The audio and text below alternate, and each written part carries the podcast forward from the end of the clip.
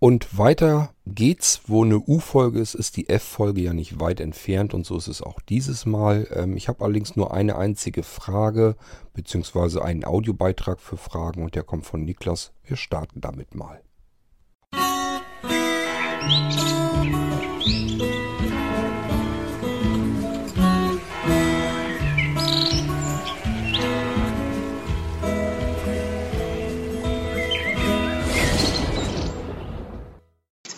Hallo Kurt. Ähm, ja, ich habe zwei Sachen, die ich jetzt mal einfach als Frage deklarieren würde. Und zwar eine Sache, ähm, also vorab, äh, das Paket äh, ähm, geht, ja, man kann ja fast schon sagen, nach äh, heute ähm, raus mit dem Nano. Das äh, wird dann entsprechend verschickt, ist auch schon verpackt und alles. Ich sage das hier im Audiobeitrag jetzt nochmal, weil ähm, ich äh, ja jetzt wohl irgendwie ein paar Mal eine Mail nicht bekommen habe von dir. Äh, momentan lief das wohl ganz gut, aber ich weiß nicht, ob du das gekriegt hast von mir. Also du scheinst meine Mails zu bekommen, aber ich dachte mir, ich äh, sage es trotzdem nochmal im Audiobeitrag. Äh, sicher ist sicher. Ich habe jetzt äh, vorsichtshalber übrigens im äh, Junk-Filter einfach deinen Kontakt nochmal auf sicher gesetzt. Ähm, ich hoffe, dass das, äh, dass das funktioniert jetzt. Ich bin mir nicht sicher, was da passiert sein mag irgendwie war das ganz komisch, weil bei dir kam wirklich nur eine Mail zurück, als ich dich nach der Versandadresse gefragt habe. Den Rest, den habe ich irgendwie nicht bekommen. Also ich weiß nicht, ob der irgendwie auf dem Weg untergegangen ist. Ich habe noch nicht mal eine Meldung gekriegt. Also bei mir ist er gar nicht, scheinbar gar nicht im Spam-Filter gelandet. Ähm, ja, keine Ahnung, was da los ist. Ähm, auf jeden Fall kriegst du jetzt nochmal einen Audiobeitrag.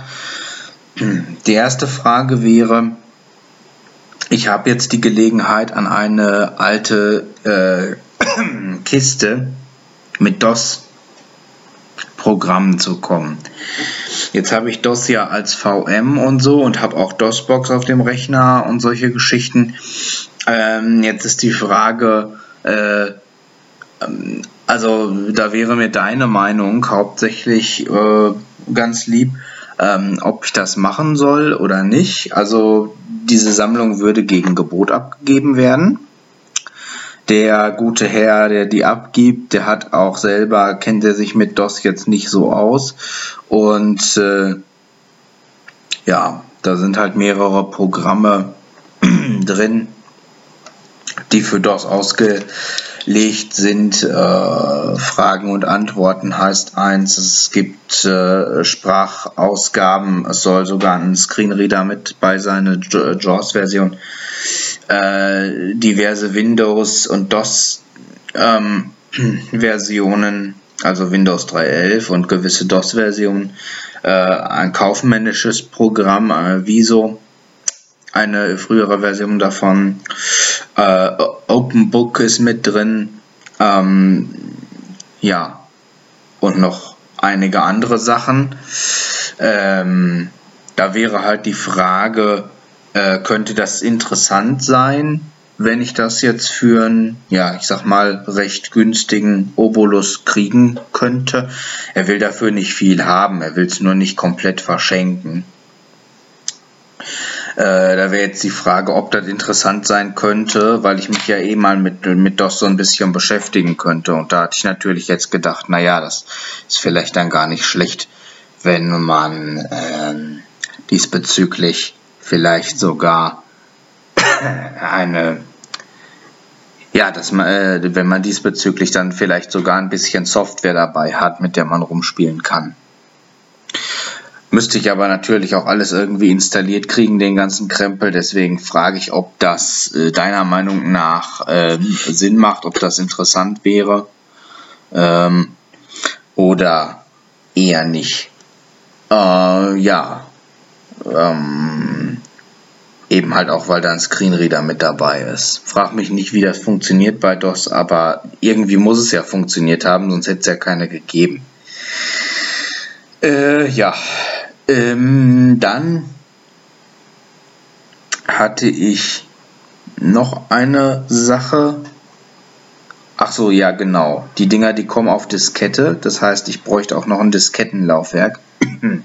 da wäre auch die Frage, ob du da irgendwas Bestimmtes empfehlen kannst äh, und mir das irgendwie äh, verkaufen oder irgendwie zur Verfügung stellen kannst ähm, wenn du da bestimmte bevorzugst. Ich weiß ja nicht, ob es da irgendwie Qualitätsunterschiede gibt oder so, würde ich mich ganz gerne auch auf dein Urteil verlassen wollen. Ja, äh, da kannst du ja vielleicht mal was zu sagen. Die andere Frage ist, ähm, und zwar ist mir das jetzt bei einem Test aufgefallen. Ich hatte diese Angabe vorher aber noch nie gesehen. Das war bei einer Computermaus mit selbstentwickelten Schaltern.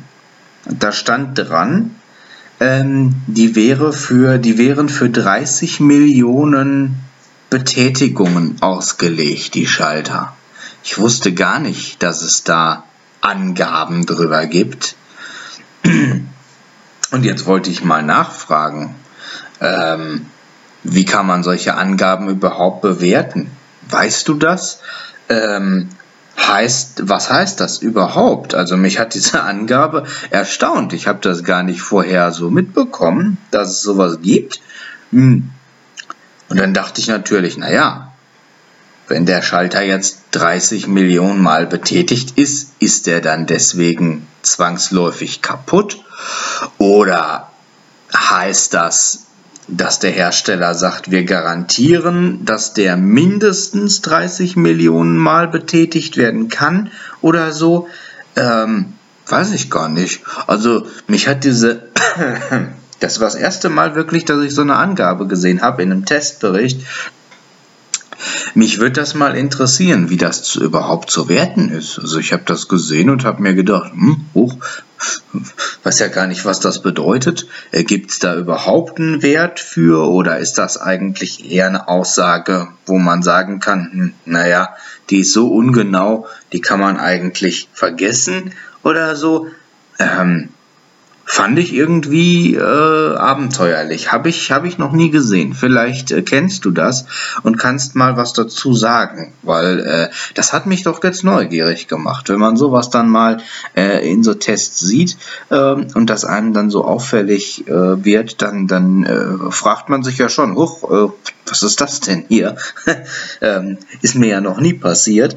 Äh, deswegen wollte ich da mal nachfragen. Das finde ich irgendwie eine Angabe, die irgendwie stark ist. Also, die kam wohl vom, kam wohl vom Hersteller, aber äh, dass das überhaupt angegeben wird, das finde ich irgendwie äh, so ein bisschen beeindruckend oder irritierend, je nachdem.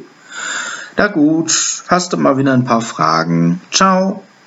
Nun gut, war ja gar nicht so viel. Ich habe es mir trotzdem mitgeschnitten. Wer weiß, wozu es gut ist, ähm, dann braucht man wenigstens nicht so viel im Gedächtnis behalten. Kommen wir mal zunächst auf die Mails. Das hatte ich dir ja alles schon geschrieben, dass ähm, nicht nur letzten Endes unser Server übers Wochenende platt war relativ, sondern das betraf mehrere Rechenzentren sogar. Das ist also zumindest Level 3, da wissen wir es, dass es wohl in Berlin und auch in Süddeutschland, ich glaube in München hat der Schöppi gesagt, sind wirklich komplette Teile in Rechenzentren weggefallen. Ähm, ja, das heißt, äh, das betrifft nicht nur einen Server, das betrifft hunderte oder tausende Server, die teilweise entweder ganz weg waren oder wo verschiedene Dienste ausgefallen sind. Das hängt wieder damit zusammen, weil ein Server, da ist nicht, sind nicht alle Dienste in der Regel auf einem Server drauf, sondern äh, es gibt zum Beispiel, der eine Server macht nur den Web Kram und übergibt dann, wenn Mails an ihn geschickt werden, das geht dann an einen ganz anderen Server und so weiter. So kann es ihm passieren, dass der eine hat da seinen Mail-Server mit dazwischen hängen, der nächste hat seinen Web-Server dazwischen hängen, ähm, der wieder nächste macht beides auf demselben Server und so weiter und so fort. Und so kann das eben passieren, dass verschiedene Dienste einfach irgendwie Murks machen und ausfallen. Und sowas haben man hat man immer wieder mal, da kommt man gar nicht so hinter, äh, dass wirklich auch mal komplette große Sachen äh, kaputt gehen. Und das sind dann mal die Fälle, wo man immer merkt, oh, hier ist irgendwie insgesamt einfach eine Störung. Das kann auch mal sein, dass ein Backbone irgendwo wirklich mal ausfällt oder so, dass man merkt, dass das Internet insgesamt, dass bestimmte Server, ich die ansteuern will, dass die brachial langsam sind und so weiter und so fort. Also äh, sowas kann halt mal passieren und in diesem Fall weiß ich es auf alle Fälle, dass da eben ähm, komplett Rechenzentren, äh, Teile ausgefallen sind und dadurch ähm, funktionierte eben vieles auch gar nicht. Unter anderem eben auch unser Server, der war Samstag einen kompletten Tag weg und äh, ja, Sonntag, Montag dann auch noch einen halben, konnte man zwar den Server soweit benutzen, E-Mails flatterten auch wieder rein, aber wenn man versucht hatte, E-Mails zu versenden, das ging dann immer noch nicht. Da musste man erst noch was umkonfigurieren und dann funktionierte das dann wieder. Nun gut, ähm, aber bei den Mails, äh, ich habe deine gekriegt und habe dir jedes Mal auch Antworten geschickt. Und als du dann zuletzt, du hast ja teilweise Mails fünf, sechs Mal rausgeschickt, da habe ich schon gedacht, was hat der Junge denn für ein Problem jetzt, dass der da sechs E-Mails kurz hintereinander rausfeuert. Äh, hat sein E-Mail-Programm Schluck auf oder was. Also irgendwas ist bei dir auch nicht so ganz schussecht gewesen bei dem Mailverkehr. Ähm, jedenfalls habe ich dann, ja, ich habe die ersten zwei Sachen habe ich natürlich beantwortet, habe ich beim dritten Mal habe ich schon äh, geschrieben, sag mal, kriegst du meine Mails gar nicht. Und bei dem anderen, als du dann wieder, dann verstrich eine Weile, fragtest du ja wieder und mit der Versandadresse und so weiter alles. Dann habe ich dir nur noch mal kurz die Adresse noch mal zurückgeschickt und so weiter. Also da ist mit Sicherheit einiges äh, auf der Strecke geblieben. So, als nächstes habe ich hier deine DOS-Programme stehen. Ähm, ob du dir das kaufen solltest, ja, kann ich dir so nicht sagen. Ich habe dir bloß gesagt, ähm, du, ihr habt euch da irgendwie auf 20 Euro geeinigt. Das ist das ist letzten Endes ist es ja auch nicht viel Geld. Das kann man, glaube ich, mal machen. Kann dir natürlich passieren, dass du den ganzen Krempel überhaupt nicht zum Laufen bekommst und äh, dass das Essig war. Oder dass du, wenn du das, ich glaube, du wirst das wahrscheinlich alles auf Disketten gekriegt haben. Gut möglich, dass die Disketten so alt sind, dass sie einfach ausfallen. Das passiert bei Disketten nämlich äh, dann und wann mal, dass sie einfach nach so und so vielen Jahren schlicht und ergreifend kaputt gehen.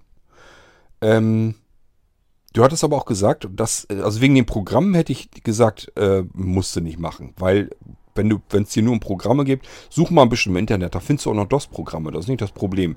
Gibt ganz viel eigentlich für MS-DOS und so weiter. Da gibt es wirklich noch Programme, die du dir runterladen kannst, kannst sie bei dir auf die ähm, virtuelle Platte dann packen und kannst sie dann auch noch benutzen. Also deswegen hättest du jetzt nicht äh, Geld dafür ausgeben müssen. Es wäre bloß ein bisschen im Internet zu suchen gewesen. Ähm, aber was mich dann hellhörig machte, ist, dass du sagtest, da wäre ein Screenreader mit dazwischen. Ich habe nach wie vor überhaupt keine Ahnung, wie ein Screenreader auf DOS-Basis funktionieren soll, weil DOS bedeutet äh, Single Task. Also keine zwei Programme können zeitgleich laufen. Du bist Du startest ein Programm, arbeitest mit dem Programm, kannst nirgendwo hin wechseln oder so. Es läuft kein weiteres Programm. So, und wenn du mit dem Programm dann fertig bist, dann hat man das beendet, dann war man wieder in der DOS-Eingabeaufforderung, konnte das andere nächste Programm dann starten. Aber man konnte keine zwei Programme zeitgleich laufen lassen. Das ging nicht. Und ein Screenreader ist nichts anderes als ein Programm. Ähm, von daher ist mir vollkommen unerklärlich, wie das funktionieren soll, dass ein Screenreader plappern kann und währenddessen hat man im Vordergrund dann noch ein weiteres Programm am Laufen, nämlich das, mit dem man arbeiten will, sodass der Screenreader einem das erzählen kann. Ich weiß es wirklich nicht, wie das funktionieren könnte.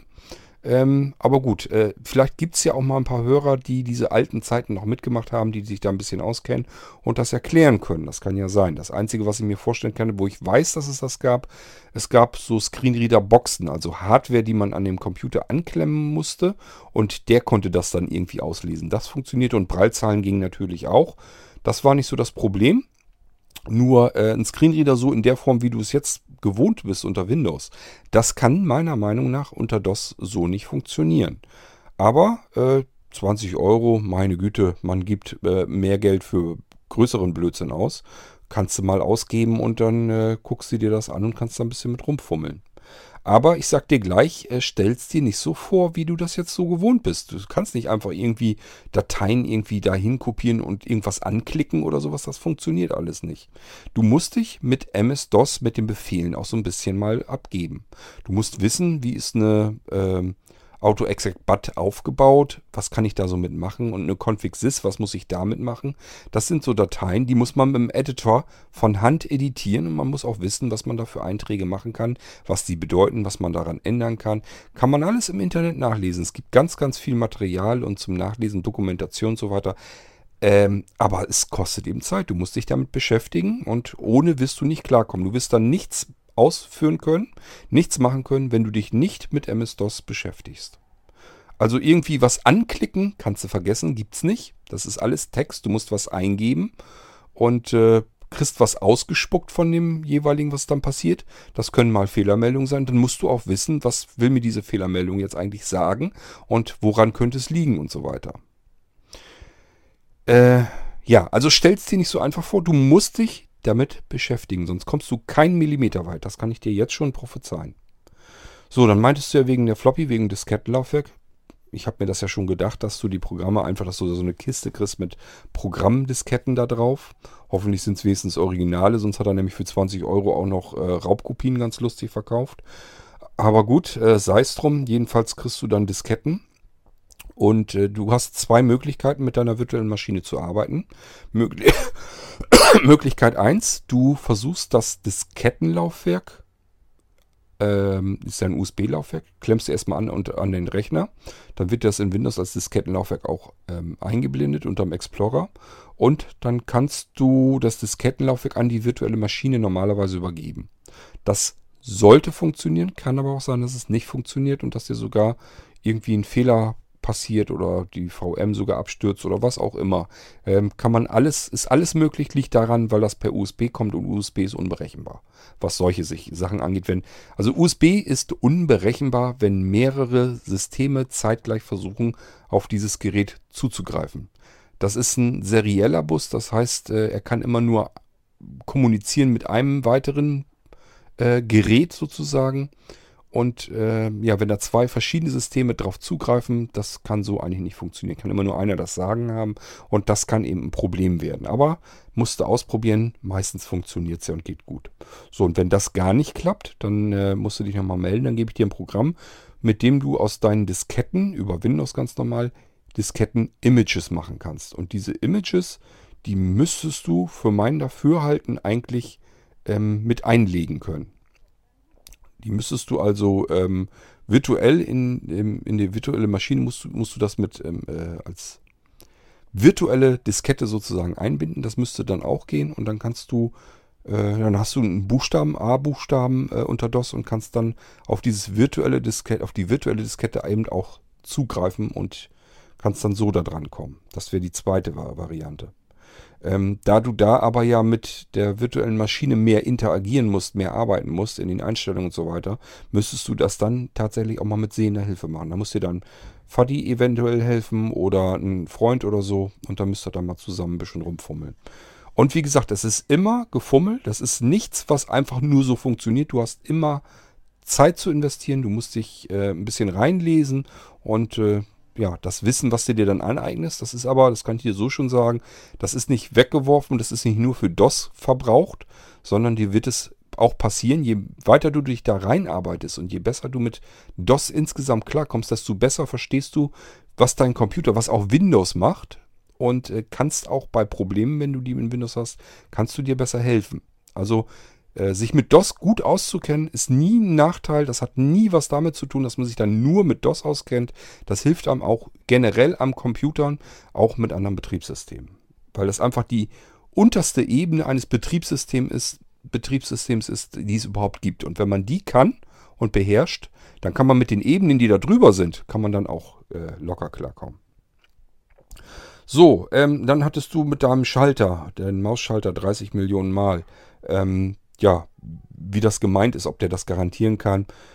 Garantieren, ja, musst du gucken, wenn er das garantiert ist. Okay, ist die andere Frage, wie willst du das ihm dann nachweisen, dass du den Schalter jetzt nicht 40 Millionen Mal angeklickt hast? Ähm, dass es getestet wird, ist ganz normal. Das macht man mit jedem Produkt. Unter anderem eben auch solchen Mikroschaltern. Das heißt, der Hersteller der Maus hat das nicht ausprobiert, sondern der hat Schalter von einem anderen Hersteller genommen und dieser Hersteller macht nichts anderes als diese Schalter, diese Mikroschalter zu verkaufen. So, und der wird verschiedene Güten haben. Das wird also verschiedene Schalter im Sortiment haben. Unter anderem eben ganz normale, die sind dann etwas billiger. Und dann hat er vielleicht welche, die hat er eben getestet, dass die mehr aushalten. Und da hat er bei seinen Tests äh, festgestellt, die steigen erst nach 30 Millionen aus. Nach 30 Millionen Klicks, wenn diese Mikroschalter gedrückt wurden, erst dann fangen die an, Ausfälle zu haben. Und deswegen sagt er einfach, dieser Schalter hält mindestens 30 Millionen Mal. Ist ganz einfach, da ist äh, ja irgendeine Art von Roboter dran und der macht nichts anderes als diesen Schalter, diesen Mikrotaster der Reihe nach ständig zu klicken. Man muss ja nicht klick, klick, klick machen, sondern der kann ja klick, klick, klick, klick, klick, klick, klick, klick, klick, klick, machen. Und äh, da lässt man ihn einfach ein paar Tage durchlaufen. Und irgendwann wird dieser Schalter, dieser Mikroschalter, keinen Kontakt mehr nehmen, wird also das, was er tun soll, Kontakt herstellen, das wird er nicht mehr schaffen. Das wird gemessen und dann wird gesagt, okay, jetzt ist er ausgestiegen. Dann kann man sehen, wie oft hat er denn überhaupt funktioniert und dann hast du deine 30 Millionen Mal. Und äh, Mikroschalter gehen generell eigentlich nicht kaputt. Das sollte eigentlich nicht passieren. Man hat früher schon bei Joysticks und so weiter, noch am Amiga und zu C64-Zeiten, hat man mit speziellen Mikroschaltern geworben, die angeblich so robust sind, dass sie nie kaputt gehen. Die sind auch fast nie kaputt gegangen. Ab und zu hat man welche dazwischen gehabt. Die gehen dann trotzdem kaputt. Ähm, ja, das kann dann auch ein Fertigungsfehler oder was auch immer sein. Was willst du damit machen? Willst du mit deinem Joystick, der vielleicht 10 Euro gekostet hat, jetzt ernsthaft nach fünf Jahren wieder in den Laden gehen, dann, schalten, dann äh, zeigen dir dir auch einen, einen Vogel. Also das kannst du vergessen. Diese ähm, Sachen, das ist für Werbezwecke zwar ganz gut und sagt letzten Endes aus, okay, hier sind Mikroschalter drin, die sind ganz ordentlich stramm getestet worden, die halten schon ganz viel aus. Das ist das Einzige, was du damit eigentlich anfangen kannst. Du wirst ja nicht, wenn, angenommen, du hast jetzt deine Maus, du hast jetzt den Mikroschalter drin. Deine Maus hat jetzt vielleicht 10 Euro gekostet. Vielleicht hast du ja auch was mehr gegönnt und kostet jetzt 15 Euro. So, jetzt äh, fällt der Mikroschalter irgendwann schon aus und du sagst, der kann im Leben keine 30 Millionen Klicks gehabt haben. Ich brauche das Scheißding ja fast nicht. Was machst du jetzt? Reißt du jetzt allen Ernstes die Maus auseinander, denn die hat bloß ihre zwei Jahre ähm, Gewährleistung. Das heißt, da kannst du noch nicht mal mit zum Hersteller gehen. Der Maus, äh, dass du sagst, hier, ähm, da sollen Mikroschalter drin sein, die sollen 30 Millionen Mal halten. Haben sie nicht. Der sagt dann, ja, äh, den Mikroschalter, den kannst du uns ja geben, den geben wir dann dem Hersteller, den kriegst du einen neuen. Ja, aber die Maus, die ist zusammengeschweißt, was willst du machen? Die kannst du nicht auseinanderschrauben, großartig. Den Mikroschalter ausbauen, den dann äh, dem Hersteller geben, das, der schickt ihn da zurück und kriegt dann den anderen Mikroschalter wieder zurück und du baust ihn dir wieder ein. Das ist alles Firlefanz, das ist alles Quatsch, das macht kein Mensch. Was macht man mit so einem Teil? Man schmeißt die Maus weg, wenn der Schalter nicht mehr geht und drückt einem eine neue in der Hand. So, und dann gibt es Hersteller, oder Händler, die sagen, hier nimm hin. Und es gibt Hersteller und Händler, die sagen, kostet jetzt nochmal 12,50 Euro. Also vergiss das alles, das ist alles Firlefanz. Aber äh, ganz klar, wie diese Zahlen zustande kommen, ist ganz klar.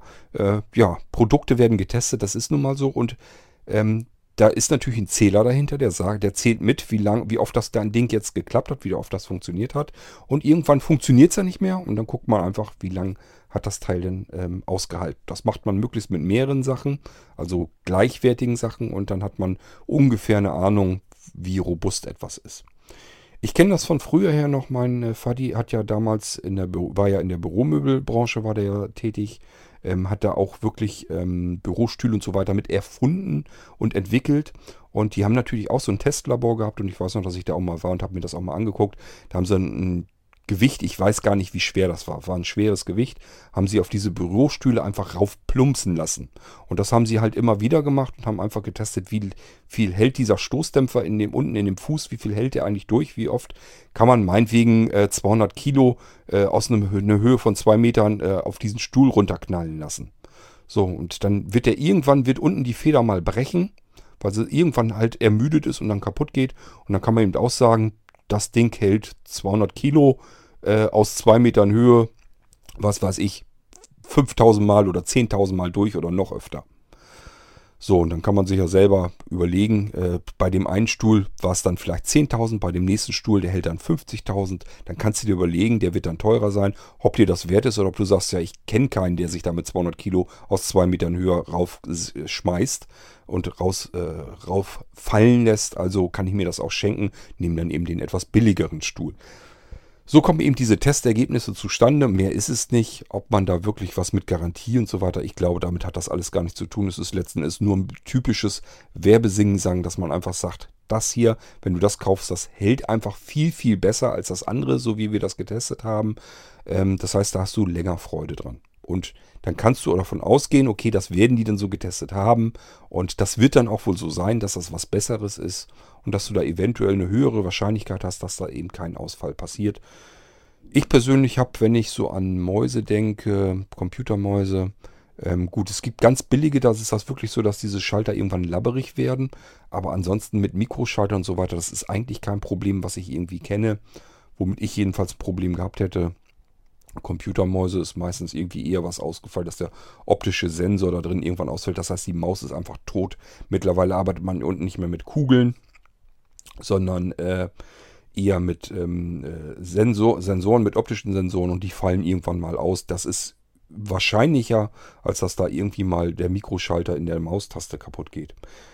Ähm, zumindest wenn man so eine halbwegs vernünftige Maus kauft, wenn man natürlich das billigste Werbeplünnen-Ding nimmt für 1,50 Euro, äh, da kann dann alles Mögliche mit passieren. Aber ja, wer macht das schon? Gut, ähm, so viel dazu. Äh, damit habe ich deine Fragen dann ja schon mal wieder beantwortet. Mehr Fragen habe ich hier leider nicht gekriegt. Äh, habe ich im Ordner nicht drin. Das heißt, ich kann euch hier jetzt aus dieser Folge dann auch wieder rausschmeißen.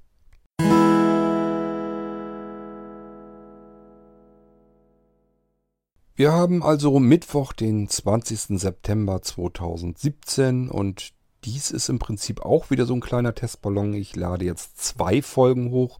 Schauen wir mal, ob äh, Ralf und Sebastian damit auch nicht durcheinander kommen. Wir müssen alles noch ein bisschen rumexperimentieren und äh, das passiert eben auch mit den ersten Folgen, die wir hier auf dem äh, MP3-Feed nur noch machen. Es ist alles ein bisschen anders und äh, müssen wir schauen, wie wir damit zurechtkommen. Wichtig ist nur, dass das Ganze überhaupt weitergehen kann und bisher sieht es so aus, dass wir das ja irgendwie hinkriegen. Ich habe eben die vorangegangene Folge schon nicht mehr mit Transmit übertragen. Äh, ich muss ja nur noch auf meine QNAP hier und übertragen. Das mache ich jetzt mit dem File-Browser. Habe ich einen ganz guten Vorteil, weil der File-Browser mir viel mehr Daten anzeigt. Er kann mir anzeigen, wie viele Minuten und Sekunden er noch braucht, um die Datei endgültig abgespeichert zu haben. Ist eigentlich auch ganz praktisch. So, ähm, ja, das war dann die neue F-Folge und ich würde mal sagen, wir hören uns dann sicherlich bald wieder. Ich möchte eigentlich ganz gerne noch mit den Hochzeitsfolgen weitermachen, bevor das alles so weit verblasst ist, dass ich da gar nichts, dass ich mich an gar nichts mehr großartig erinnern kann. Und äh, ja, wenn wir das durch haben, dann geht es dann auch irgendwann wieder mit einem normalen Turnus hier weiter. Ich habe ja auch noch andere Sachen, äh, Themen, die ich hier für den Podcast eigentlich ursprünglich immer noch im Hinterkopf habe. Und so nach und nach gehen wir dann mal da dran. Es wird jetzt auf alle Fälle mal endlich ein bisschen ruhiger. Ich habe zwar noch viel Arbeit, die muss ich jetzt natürlich noch so ein bisschen wegmeistern. Äh, liegt einfach auch allein daran, weil ich habe ja die letzten Woche jetzt Wochen nichts arbeiten können und dementsprechend hat sich das, was davor sowieso schon fällig war, noch weiter aufgeschoben. Und dann sind natürlich neue Sachen dazugekommen. Das heißt, es staut sich dann alles sofort wieder an und das muss ich erstmal wieder alles wegarbeiten. Das ist nicht so einfach, aber gut, irgendwann habe ich das dann auch wieder im Griff und äh, dann geht es auch wieder ein bisschen ruhiger zu, denke ich mal. Und spätestens dann kann ich mich auch wieder mal um Sachen vielleicht kümmern, die ich auch wichtig fände, um die ich mich aber im Moment nicht kümmern kann. Ich denke da beispielsweise an Softwareentwicklung und solche Geschichten.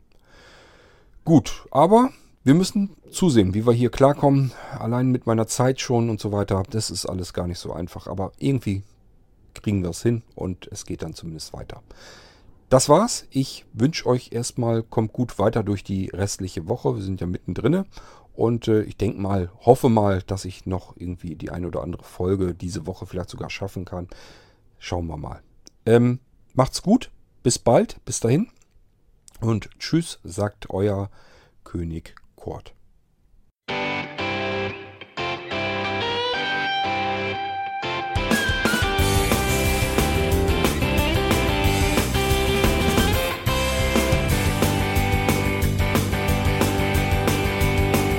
Du hörtest eine Produktion von Blinzeln Media. Wenn du uns kontaktieren möchtest, schreibe eine Nachricht an podcast.blinzeln.org oder über unser Kontaktformular auf www.blinzeln.org. Blinzeln schreibt man in unserem Fall übrigens immer mit einem D in der Mitte. Sprich unter 05165 439 461 auch gern einfach auf unseren Podcast Anrufbeantworter. Dann können wir deinen Audiobeitrag in einer unserer nächsten Sendungen verwenden. Für Lob, Kritik und eine Bewertung bei iTunes danken wir dir und freuen uns, wenn du auch bei unserer nächsten Sendung wieder mit dabei bist.